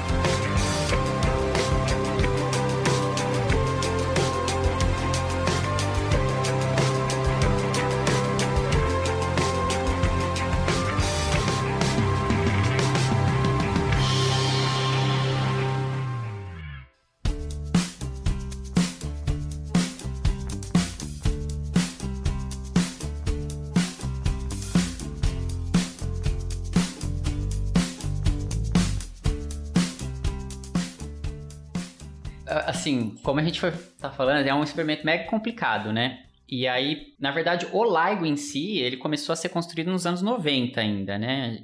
E acho que os primeiros experimentos já foi no começo dos anos 2000, né? Só que só recentemente que a gente conseguiu medir ondas gravitacionais, né? Isso aconteceu porque acho que em 2010, mais ou menos, o LIGO fechou para se renovar e na verdade o que a gente tem hoje é uma coisa que eles chamam de Advanced LIGO, né? O LIGO avançado. E aí, o que eles têm de diferente é justamente depois de uma década já funcionando, entendendo muitos dos problemas que eles tinham, né? Seja ruído sísmico, ruído de onda das, é, de, de marés, né? Movimento das marés, seja ruído uh, eletrônico, tudo mais, eles, eles tentaram renovar muitas dessas coisas melhorar tal, fizeram esse Advanced LIGO. Mas uma das coisas principais que eles modificaram lá tem a ver justamente com essa coisa da optomecânica, da interação da luz com o movimento mecânico dos espelhos mesmo, né? Assim, ignorando a parte de ondas gravitacionais. E o que eles fizeram é o seguinte: tem uma coisa muito interessante nessa área de detectores, de forma geral, que, que chama é, limite quântico fundamental. É, uma, é um termo meio comum da área de detecção quântica, de forma geral, né?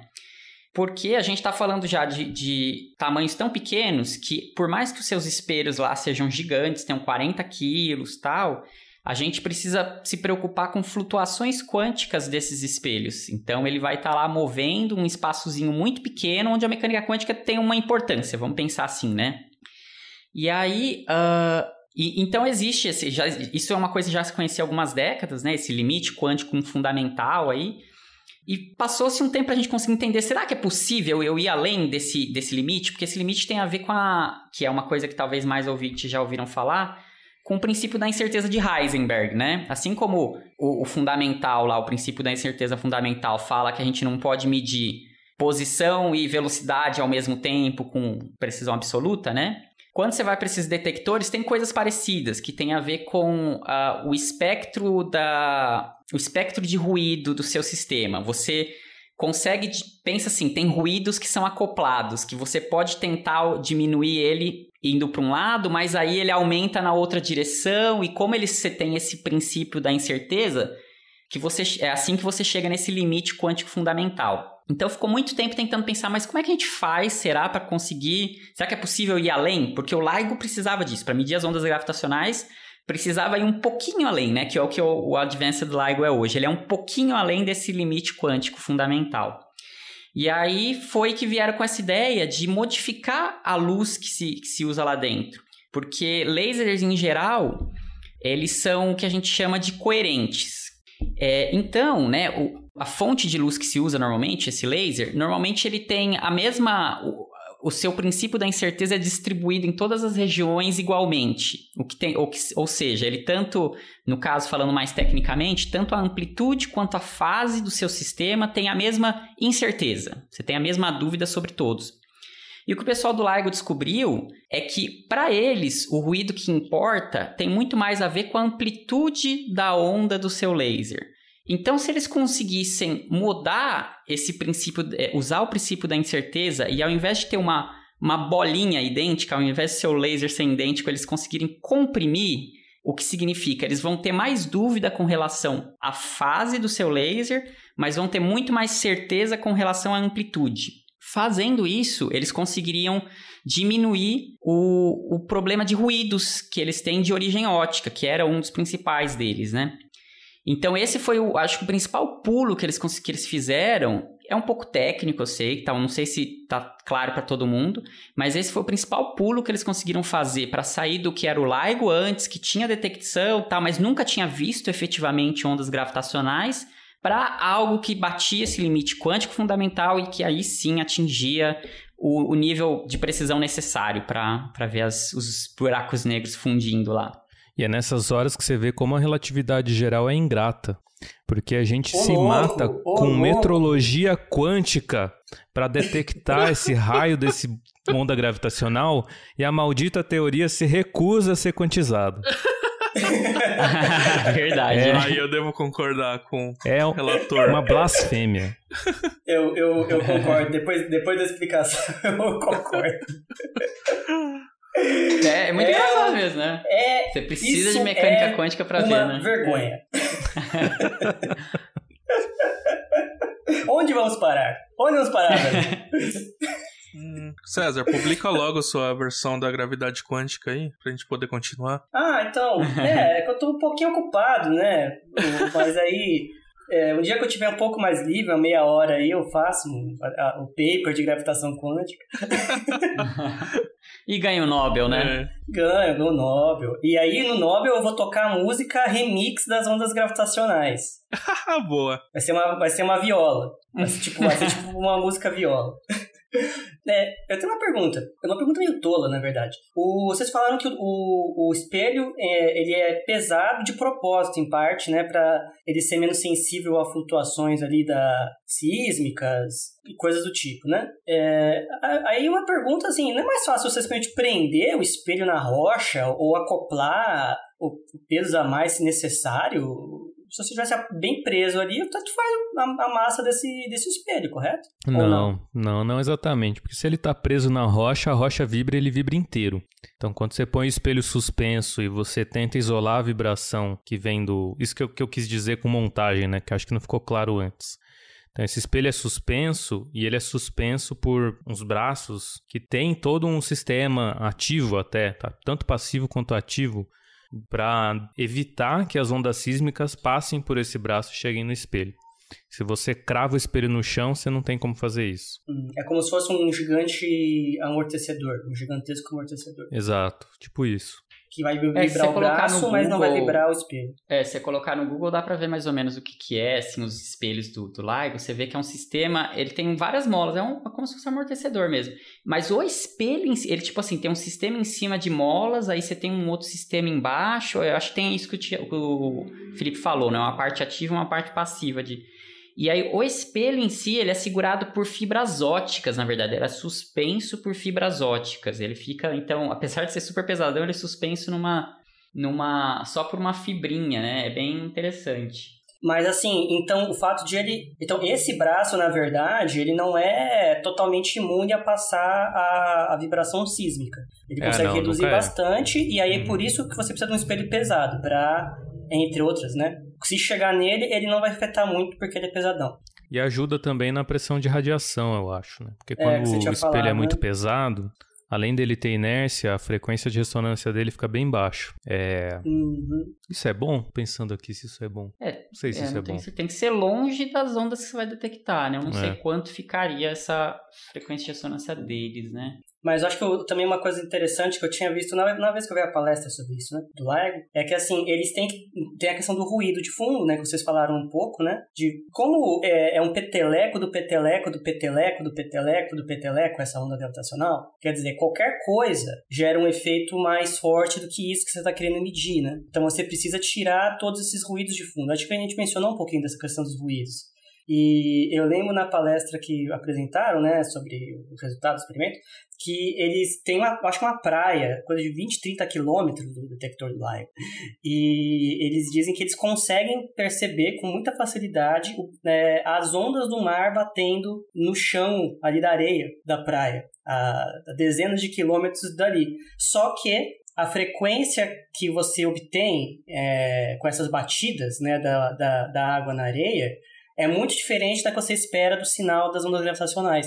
Então, boa parte dessas coisas, tipo um carro passando na rua, outras coisas assim do dia a dia, eles conseguem falar, olha, isso está nessa região de frequência que está excluída em relação ao que eu espero. Então, eles conseguem fazer uma boa parte do, da- do filtro dos sinais com coisas do tipo. Então, eles, têm, eles detectam todas essas coisas, mas todas essas coisas são filtradas na análise. E são muito bem É. caracterizadas, né? Uhum. Pra você filtrar É, bem. Sim. inclusive a gente tá impressionado com ele detectar ondas do mar de uma praia do lado. Até a posição da lua ali vai afetar a colimação do laser ali, como. Então eles têm que tirar alguns efeitos até, mas, bom, por sorte esses efeitos são bem periódicos e dá pra tirar, né? É, eles são, exatamente, eles são previsíveis, boa parte deles. Ou, é, se não são previsíveis, eles têm é, ou dimensionalidade ou frequência muito distintas da que você espera. E aí você consegue focar na região que você quer e na amplitude que você quer obter o seu sinal. Isso é bem interessante. A análise de ruído é uma das coisas mais difíceis que tem em experimento, né? Me corrijam os experimentais, né? Você, é, você conseguir tirar ruído é, é a coisa, uma das mais importantes que tem no experimento, porque tem tanta coisa que se passa pelo seu sinal, ou que é mais forte do que o seu sinal, é, que ou fica, ofusca ele de certa maneira, né? Que é, é muito difícil você fazer experimentos assim, é, se você não consegue tirar o ruído para fora, né? Bem interessante. Sim, totalmente, é. Totalmente. E é uma área, é uma área muito difícil, na verdade, essa área de ruídos, viu? É, porque é mesmo a parte teórica dela, assim, sabe? Você- são áreas que, que eu, eu acho que são uma área, não sei nem se necessariamente difíceis, mas são áreas meio assim, ah, pouca gente se adentra nela, assim, sabe? De, porque, por exemplo, essa ideia que eu falei para fazer o, o Advanced LIGO, né? Você só conseguia i- i- adentrar ela quando você percebia que a correlação entre seus ruídos importava, né?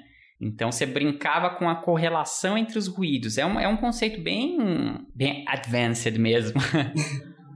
É. Tem outra questão que é legal falar do LIGO que a gente não falou. É, o LIGO não é um LIGO, eles são two, dois LIGOs. LIGOs, lagos não. Two LIGOs. Ele tem um detector numa parte dos Estados Unidos, um desses braços aí que o Felipe falou, né? Esse, esse L, esse X.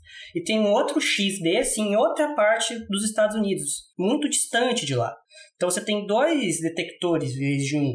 Acho que é um na Isso é- costa leste e outro na costa oeste, né? Uma coisa É, assim. Sim, uma coisa- um é em Hanford e o outro é em Livingston. É, mas assim, pra quem não conhece os Estados Unidos e não sabe onde fica Hanford e Livingston, é, assim, os Estados Unidos é como se fosse um retângulo, né? É, um tá no, no- no canto inferior direito e o outro no canto superior esquerdo, mais ou menos. Acho que é umas por aí, 5 né? horas de avião de um pro outro, né? É bem distante. E eles fazem isso de propósito. Por quê?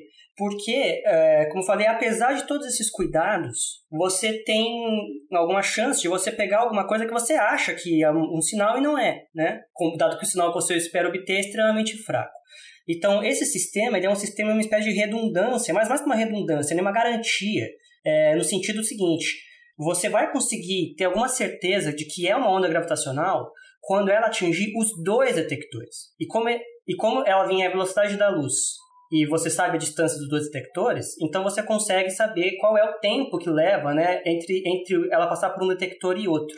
É, E assim, na aí você- verdade depende da direção de propagação dela, né? Mas, assim, o que a gente sabe, entre os dois lagos tem uma distância de 10 milissegundos luz.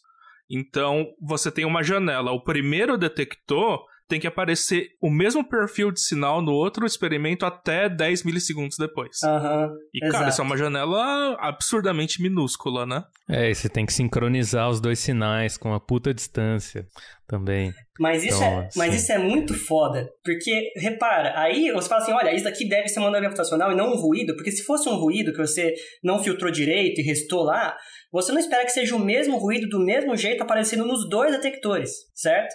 É, ruídos são coisas aleatórias, são, são coisas é, totalmente estocásticas ali. Então, se você faz, olha, tá acontecendo esse negócio nos dois e na janela que eu espero que seja de tempo para a onda gravitacional percorrer a distância entre os dois, então deve ser de fato uma onda gravitacional. E isso é muito legal, cara. Isso é muito fantástico você parar para pensar, né? E, e, de fato, primeira, o primeiro sinal de onda gravitacional foi detectado, assim, das colisões de buracos negros, ela pegou esses sinais e meio que irmãos nos dois detectores na janela de tempo que se espera lá. E isso daí foi assim um dos elementos que você fala, isso daqui deve ser uma gravitacional mesmo, e não uma falha experimental, não um ruído, porque surgiu nos dois, nessa janela, desse jeito, com o mesmo perfil. E, e aí, e aí vai, vai além, se, se me permite, porque você tem dois largos, então o, você, você não tem certeza da região do céu que veio o sinal. Você, você não consegue ter uma posição exata no céu só com dois detectores. Você tem uma, uma, uma, região ali, mas a incerteza é muito grande. Então, assim, você tem uma faixa muito grande do céu de onde você pode ter vindo, de onde veio aquele sinal. Você tem, você tem informações é o famoso do tipo, triangular, né? É, você é fazer a triangulação do sinal, né? Você sabe, assim, a distância de onde ele veio. O, o sabia disso. Ó, isso daí veio a tantos bilhões de anos-luz, essa, é, é, essa onda gravitacional. Mas, assim, de onde exatamente ele veio, é, não, não é claro. agora, quando você bota mais de um detector, mais do que dois detectores, e no, no, caso já existe um terceiro, que é o Virgo, na Europa, você já tem pelo menos três, você consegue fazer triangulação, porque você, o mesmo efeito vai se verificar de novo nos três detectores. E com a triangulação, você consegue meio que assim focar em uma região mais definida do céu de onde veio o sinal. Então é como se o seu sistema estivesse funcionando, entre aspas, como um radar funciona para ondas eletromagnéticas, Ou né? o GPS, então, né? O GPS também um, faz triangulação. Exato. Um GPS, você está pegando agora uma posição bem mais definida do céu, de onde veio o seu, a sua a fonte emissora. Então agora você não sabe, você não sabe só a distância de onde foi emitida, mas a direção de onde foi emitida. E aí você pode procurar por eventos naquela região que você pode, ter obtido esse sinal de outras formas. Por exemplo, pode ter tido é, uma, uma, supernova ou uma estrela de nêutrons com um buraco negro, sei lá, que emitiu luz no processo. Então você pode pegar sinais no óptico também, né, ou no, no, no eletromagnético, e, e casar para ver se tem, olha, daqui que aquele sinal que eu recebi do ótico, na verdade, também está associado no, no, gravitacional. Então agora eu sei o que aconteceu lá com mais precisão, né? Porque você tem uma fonte a mais de informação, que é de ondas gravitacionais. Inclusive, Isso é lindo. Uh, o prêmio Nobel foi pela, pela primeira detecção, né, que foi fusão de dois buracos negros. Eu acho que ele foi prematuro. É, seria muito mais uh, correto, digamos assim, premiar a detecção da quilonova, né? Porque ele permitiu que é, o que a gente chama de astronomia multimensageira, né? Ele falou: olha, aponta os rolês para aquela direção ali que vocês vão enxergar a fusão de duas estrelas de nêutron. E a gente viu em vários espectros do eletro, eletro, é, várias partes do espectro eletromagnético, né?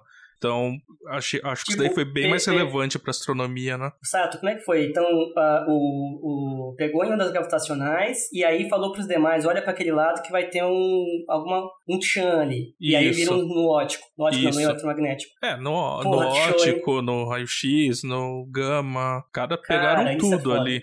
E aí cada parte tem um tempo, né? Então você meio que você consegue reconstruir aquilo nova e Cara, quilonova é basicamente como se forma elementos pesados no universo, né? Então, um negócio bem legal. Mas como funciona isso? Porque as ondas todas viajam na velocidade da luz. Então, a onda gravitacional larga na frente? A onda eletromagnética, ela espalha o caminho. Ah, tá. Por isso que ela demora mais para chegar. É, é e também tem, tipo uh, tem todos os processos, né? No começo elas estão orbitando uma na outra, né? Aí depois eles chegam mais perto ali começa a emitir uma faixa diferente e tal. Então, o processo todo não é contínuo, né? Então, ele tem um perfil diferente para cada espectro. Então, nesse sentido, a onda gravitacional larga na frente.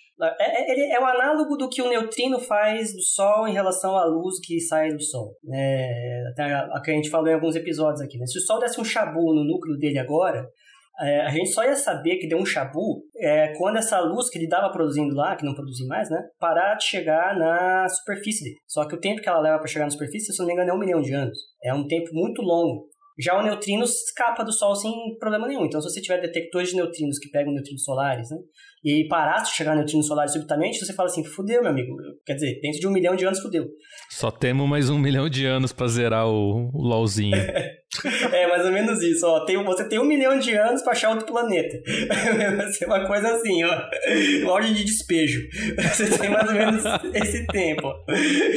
É, a onda gravitacional ela faz algo parecido, né? Ela escapa sem, sem ser. Que eu, que eu saiba, né? Tem um pouco a ver com a pergunta do Rodrigo da, da refração, né? Da difração, enfim, em meios da onda gravitacional.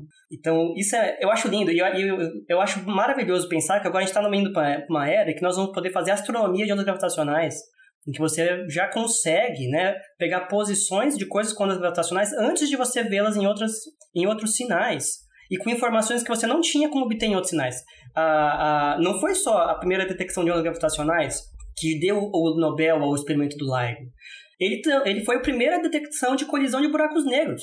A gente nunca tinha visto algo do tipo em, em, outras, em outros sinais. E ali foi a primeira vez que a gente pegou, pô, tem uma, primeira, uma colisão de buracos negros aqui. A gente pegou por ondas gravitacionais. Então foi um, um duplo é, win ali. Né? Inclusive, outra coisa foi a primeira detecção de um buraco negro intermediário, né? Que a gente não costuma ver buracos negros da ordem de 100 massas solares ali. E o produto da colisão foi mais ou menos nessa ordem. E, e colisão de estrelas de nêutrons com estrelas de nêutrons que dá origem a buracos buraco negro, acho que também teve. É, o Sato me confirme se eu estiver falando bobagem. É, mas sabe, foi, mu foi muita coisa. Um mundo que. E, e, é como uma. E é como. Eu, eu peço desculpa, eu tô tão empolgado, fico emocionado até. é, é como se você estivesse vendo uma valsa bonita, uma bela dança, diante dos seus olhos todos os todas as etapas da dança, você vê que os músicos e os cantores eles estão articulados, assim, é bonito. Você vê, você está imerso na experiência. Aqui no caso da colisão dos buracos negros, o LIGO ele pega todos os pontos do processo. Ele pega você parece que você consegue ver a, a, os buracos negros espiralando um em direção ao outro no sinal. Claro que você não vê, tipo, eles dançando ali, né? Você vê picos, né? Mas você, você vê, olha, esse sinal daqui é característico de uma frequência angular de tanto, de uma aceleração angular de tanto, então deve ser um raio de distância entre eles de tanto. Ah, aí você vê um, um, um pico, um picão, como o Felipe falou, né? Que é quando tem a fusão dos buracos negros, fusão faz a fusão e aí daqui a pouco é, ele o sinal morre, né? E que é tipo, ó, parou a emissão de ondas gravitacionais porque agora não tá tendo mais essa essa essa órbita aí. E você vê assim como um filme passando da frente dos seus olhos em que você chora e sorri com aquilo que você tá vendo. Meu porque, Deus, rapaz, tá é poético conquista. hoje. É, não, mas é uma conquista. Eu ia, eu ia fazer um comentário um pouco diferente, que hum. era fazendo doutorado em ótica, eu lembro que vira e mexe eu ficava, putz, eu queria ter trabalhado nesse largo, deve ser muito da hora. sei o quê. Porque, porque o, o, LIGO, em vários aspectos, ele é, dentro do, do pessoal de ótica, às vezes ele é chamado de LHC da ótica. Que é o, é o maior experimento de ótica do mundo. Nesse, nesse sentido, ele é o LHC da ótica. É, apesar do motivo principal de você usar a ótica não, não seja a ótica em si, mas é é um experimento de ótica de certa forma. E eu ficava, né? Putz, queria. E aí agora, conforme, quanto mais eu leio sobre ele, os, os tipos de ruído que você vê, eu fico feliz que eu nunca tive oportunidade de trabalhar nisso, que eu ia. Eu ia ficar maluco, eu ia voltar a acreditar em Saci. Ia voltar. Nossa, eu ia, ficar mal. Eu ia acreditar em fantasma. Eu ia começar a enxergar coisas. Não, é, é muita perturbação. Muita perturbação pro meu coraçãozinho. que já está perturbado, né, com tantos problemas. É, já basta. Não preciso de mais esse. É, aliás, eu queria comentar um pouco sobre outros detectores de ondas gravitacionais. Ah, uh, sim, é interessante. É, a gente já citou uh, aqueles detectores que são por é, ressonância, né, tipo o Mario Chamber, tem vários outros espalhados pelo mundo. Tem os detectores tipo LIGO, que é um interferômetro terrestre. Aí, se você quer ir para frequências menores, vai aumentando o comprimento de onda. Então, você precisa de um bagulho maior, né, para sentir o efeito. O próximo estágio seriam os interferômetros espaciais, tipo o LISA, que a gente já comentou aqui, que ia ter um braço muito maior, de ordem de, sei lá, centenas de quilômetros. Não, centenas de Não, milhares de quilômetros, né? Não chega a milhões, não? Chega a milhões? Talvez, é, talvez chegue a milhões. Eu não sei quão Mas fácil muito, é, né? raio da Terra não é tudo isso. é esta- Não, mas, mas, mas ele tá estabilizar. no, está, mas É, ele tá no, tá no está, no, no espaço, né? Mas vai ficar orbitando a Terra, não é? É, eu Não, imagino fica quão de fácil deve ser assim. a estabilizar ali os satélites para emitir os lasers, fazer interferometria no espaço. Deve, com, com Nossa, essa né? precisão, né? Assim, o vácuo A não é gente mais já um quer problema. morrer fazendo isso dentro da fibra ótica, às vezes. Imagina no espaço. Imagina no espaço. Assim, a gente perdeu o problema do vácuo, porque o vácuo já existe lá, mas agora estabilidade e etc. vai ser uma delícia trabalhar, né? É, então. É Free Space Optics, Free Space mesmo, né, Rodrigo? Mesmo, né? Pesado. Porque o pessoal chama de, pra pra quem não conhece, de Free Space Optics, é o, a ótica que você faz com espelhos na bancada, né? Numa bancada estável, você põe espelhos em contraste à ótica que você faz com fibra ótica. O pessoal chama isso de Free Space. Isso que não tava com, sat com satélite, né? O espelho não tá no satélite, o espelho tá num postinho. Imagina se Ó, fazer só- um postinho pra chegar no espaço. Só pra Torre de falar Babel. que o LISA, o LISA tem braços propostos, né, pelo experimento, de 2,5 milhões de quilômetros. Mas, como? Então não fica orbitando a Caraca, Terra? A isso tá ideia no... é jogar mesmo no espaço? Joga o quê? No Ele ponto de fica- Lagrange? Ele fica no ponto de Lagrange. Nossa. O que, que é ponto de Lagrange? É, um- é um lugar que você consegue estabiliz- estabilizar um satélite.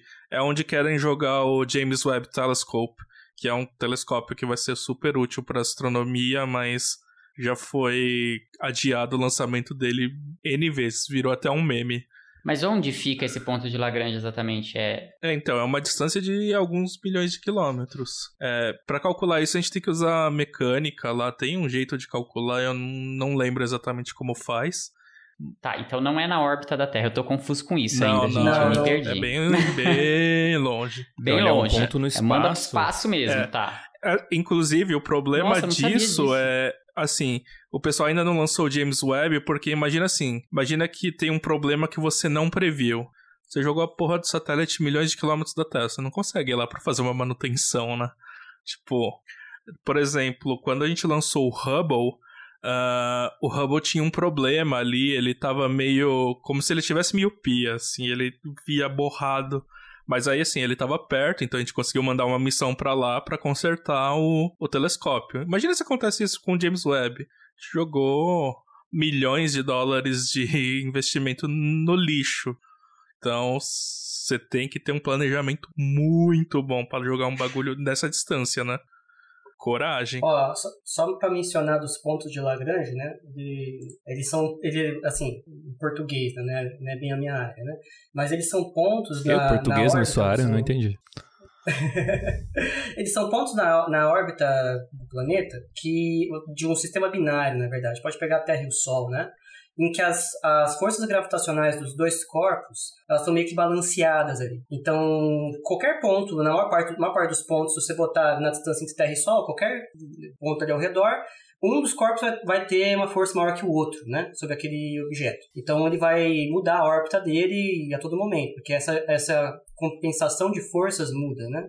Só que nos pontos de Lagrange são onde, por exemplo, no caso, a força do Sol nesse objeto e a da Terra nesse objeto são as mesmas. E, e aí você consegue ter um, um ponto assim com uma órbita mais estável, sabe? Ele está menos suscetível a, a variações disso, né? De, de órbita. Então a sua órbita ela fica mais bonitinha. E no caso da Terra você tem cinco pontos de Lagrange. E a da, da, da Terra-Sol. Mas esses pontos são pontos mesmo ou são linhas? São, são pontos nas linhas, é, enfim, são, são pontos no, no espaço, né? São mas eles vão pontos mudando, que, é, que mudam com o tempo, né? que mudam com o tempo porque a órbita da Terra, a Terra vai mudando de posição com o tempo, certo? Mas em relação ao Sol e a Terra, são pontos que têm uma distância fixa entre o Sol e a Terra. Eles vão girando, né, conforme a, a, a Terra gira, mas eles são pontos fixos nessa, nesse sistema. né? Então aí ele fica mais, mais organizadinho, mais bonitinho, certinho essa, essa, esse balanço de forças e aí você consegue ter é, algo mais estável. Vamos olhar Caramba. pra vocês. Que loucura. Você lembra do Star Trek, né? Aquelas cenas que aparece uma rede de luz, sei lá o que, que é aquilo, e bloqueia a Enterprise de passar. A gente tá começando a tecno- ter tecnologia para fazer isso.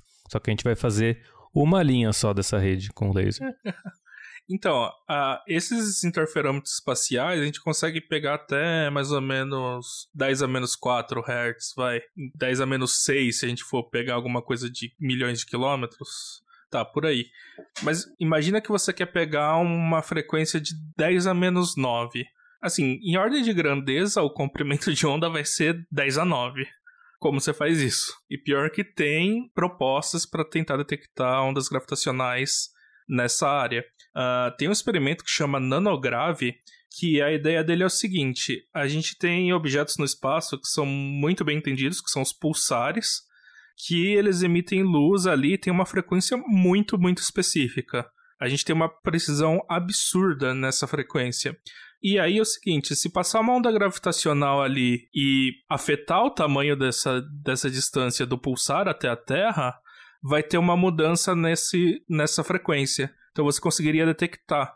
E assim, como os pulsares estão a anos-luz da gente, é uma possibilidade de detectar coisas da ordem de nanohertz. Por isso o nome nanograve. Acho absurdamente lindo o jeito que eles querem detectar isso.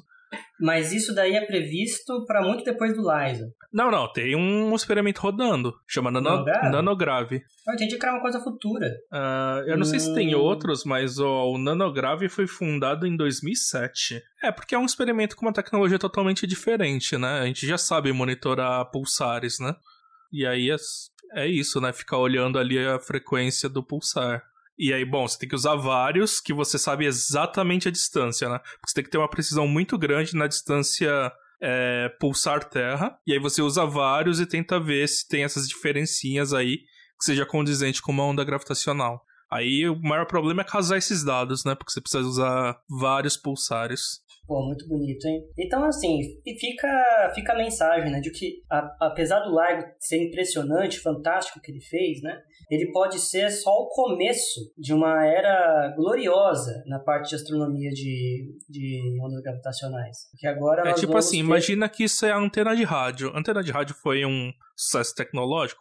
Foi. Mas aí a gente- depois a gente fez muito mais, né, do que isso. Então, Foi só o começo, né? é só o começo.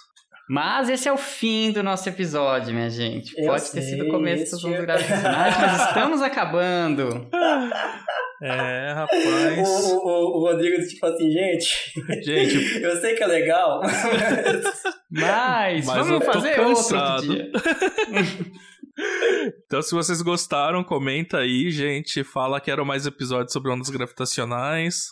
E aí a gente vai ter que chamar alguém que saiba mais do que a gente, porque mais que isso a gente precisa de um especialista, né? Tanto Ou pra mais área de de ótica não linear, né? Ótica não linear, a gente pode falar. Ou ótica não linear é um. Eu fiquei bastante interessado pelo que você comentou aí. Parece uma coisa absurdamente complicada que eu não trabalharia com, mas que bom que tem pessoas que trabalham. Tem especialistas o suficiente no, no Physicast pra falar disso. Ah, é meio caótica, né? Porque é não linear, mas isso que é legal. Nossa. É o caos. Eu imagino a parte da teoria disso, as equações que você tem que resolver. Ah, é bonito. É bem bonito. É bonito. De verdade. Não, quando não é linear, você faz a aproximação linear e é isso aí. Não, então, a, a evolução de qualquer civilização é, se dá em três passos, né? É, A primeira civilização domina os números naturais. Depois ela domina funções de primeiro grau. E aí depois é um outro, coisas não lineares. se você consegue começar a trabalhar com efeitos não lineares aí, você tá ficando gente grande. Pô, eu achei que o terceiro passo seria, sei lá, inventar o pão de queijo, que é o ápice da humanidade, assim. Ah, sim, sim. É antes e depois do pão de queijo, né? É, nossa. Imagina uma civilização sem queijo. Ah, não é tão evoluída quanto a nossa. E esse é o pensamento final do episódio. Essa é a Depois deixa. de tudo que Essa foi é a falado, deixa. esta é a deixa final para o episódio. E lembrem-se da escala de Sato de evolução. Números naturais. É, como que foi? Qual foi o Função segundo do primeiro grau, Função de funções queijo. de primeiro grau. invenção do queijo, invenção do pão de queijo. Chegou no, chegou no pão de queijo é o ápice, assim, acabou. Desculpa, gente, mas eu tenho pão de queijo vegano na minha geladeira, então eu acho que tem para onde, pra onde caminhar ainda, tá? Ô, louco! O que, que substitui no, no pão de queijo vegano? É, dá pra usar. Nossa. Gente, podem já desligar, inclusive, viu, gente? Agora já virou receita na Maria Braga. Mas você pode colocar, por exemplo, uma coisa que chama Nutritional Yeast, que é tipo. Uh, como é que fala? Levedura. Levedura nutricional, que dá um gostinho de queijo. Olha. E mandioquinha. No, no Physicast Off Topic já vai ter a granola do Debs. E agora vai ter o pão de queijo vegano do Rodrigo. Pode ah, ser. Eu, eu queria fácil. pedir pro Rodrigo compartilhar a receita da coxinha de grão de bico dele que eu comi uma vez e era ó. Rapaz. É, nem lembro disso. Nem Foi lembro. o primeiro, comeu, o primeiro agrado que você levou no grupo quando você entrou no doutorado, oh, no mestrado. Muito tempo atrás, Muito então. tempo atrás. Você ver, eu lembro da coxinha de grão de bico. Oh, Caraca, beleza. marcou, hum, né? Tipo, marcou, pau. era muito bom. A gente, lança, a gente lança um programa chamado Física Caseira, onde os, os, os physicasters, eles fazem, eles cozinham, eles fazem várias coisas assim, e falam de física enquanto enquanto, isso. Pior que a gente tá prometendo esse Physicast off-topic há um tempo, né? Daqui a pouco vão cobrar a gente. O medo é deles quererem mais off-topic do que os de física, né?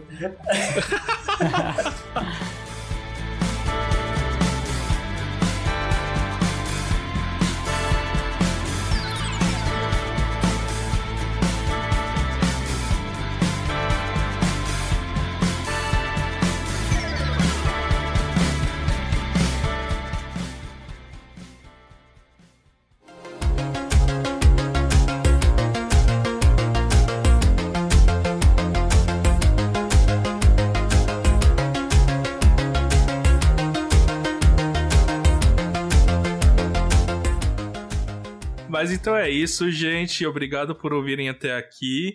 Uh, não se esqueçam de seguir a gente nas nossas redes sociais, no Instagram, no Twitter, como diz a Mônica, né? Uh, e se tiverem dúvidas, escrevam pra gente. Tem o nosso e-mail, physicast.oficial.gmail.com. Tem o nosso cartaz ali, se você uh, se interessar em contribuir com o nosso projeto. E até o próximo episódio, gente. Muito obrigado. Tchau, galera. Valeu, pessoal. Tchau.